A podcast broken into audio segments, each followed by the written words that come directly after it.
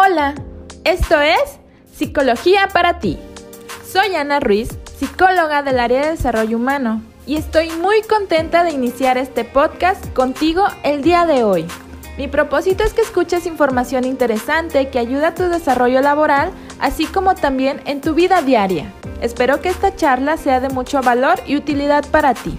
En esta ocasión iniciaremos hablando de las relaciones significativas, donde las definiremos como todas aquellas relaciones en las que nos vinculamos con las personas aportando el bienestar del otro.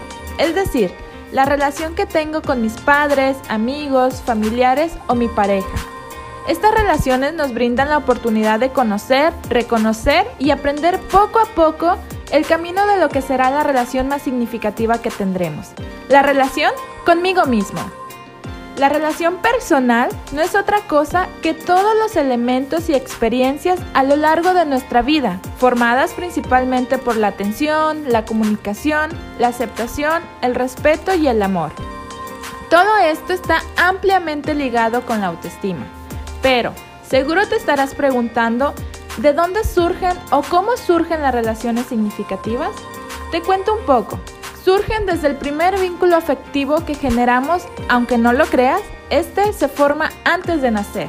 Así es, nuestra madre nos proporciona en su vientre todo aquello que necesitamos en esta etapa y es así, en este intercambio de dar y recibir, que vamos construyendo nuestra primera relación significativa, la cual será de las más importantes en nuestra vida.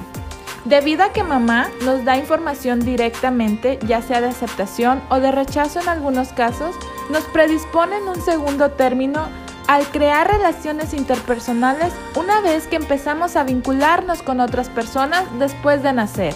De aquí en adelante modificaremos lo que nos fue dado en primera instancia, tanto así que cada relación se vuelve esencial, ya que moldea la percepción y aprendizaje de las demás por venir. Por ello es vital que puedas establecer relaciones significativas con los que te rodean de manera sana.